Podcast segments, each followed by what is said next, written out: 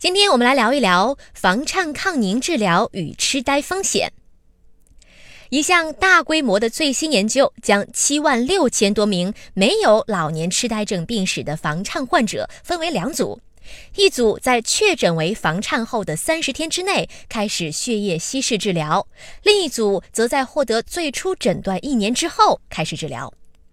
结果发现，卒中风险较低的患者当中，延迟治疗的患者比那些立即接受治疗的患者患老年痴呆症的风险高出百分之三十；卒中风险较高的患者当中，延迟治疗的比立即接受治疗的患者患老年痴呆症的风险高出百分之一百三十六。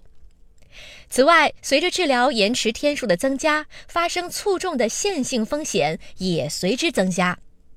这些研究结果表明，房颤患者一旦确诊，应尽早开始抗凝治疗。